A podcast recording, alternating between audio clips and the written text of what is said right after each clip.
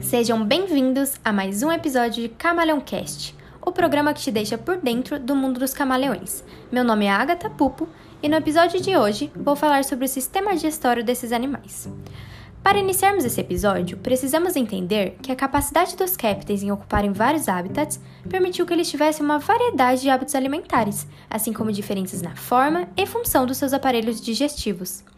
No caso dos camaleões, sua dieta é na maior parte insetívora e utilizam da língua para capturar a presa. Sua língua retrátil permite que esses animais apanhem seu alimento com rapidez e precisão a uma distância maior do que o comprimento do seu corpo, além de funcionar como quimiorreceptora.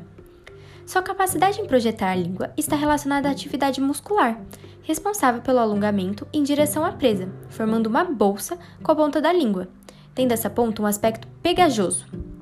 Na descrição do podcast vocês podem obter imagens para entenderem melhor como funciona isso. O sistema digestório, de modo geral, apresenta a função de reduzir física e quimicamente o alimento, para consequentemente absorvê-lo através da digestão. Esse sistema nos camaleões, assim como já mencionado, tem início na captura do alimento através da língua, que pode ser explicado pela ausência de lábios ou ainda de membros anteriores flexíveis nesses animais. Apesar de usar essencialmente a língua, esses répteis também apresentam dentes. No caso dos camaleões, dentes do tipo acrodonte, ou seja, dentes fundidos à extremidade afiada da mandíbula e maxila e que não crescem caso sejam perdidos ou quebrados. Não esqueçam de consultar o link na descrição desse episódio para complementarem os estudos. Sua boca apresenta uma variedade de glândulas responsáveis principalmente pela umidificação do alimento, facilitando a deglutição. Após a deglutição, o alimento passa pela faringe, traqueia, esôfago e posteriormente o estômago, que é uma estrutura simples na qual vai acontecer o processo de digestão com a ação de enzimas digestivas. No intestino delgado vai ocorrer principalmente a absorção de nutrientes. E diferente dos outros animais que já estudamos nas edições anteriores, o intestino grosso desses animais não finaliza no ânus, e sim na cloaca, a qual, além de funcionar como saída para o sistema digestório e excretor, também atua como sistema genital.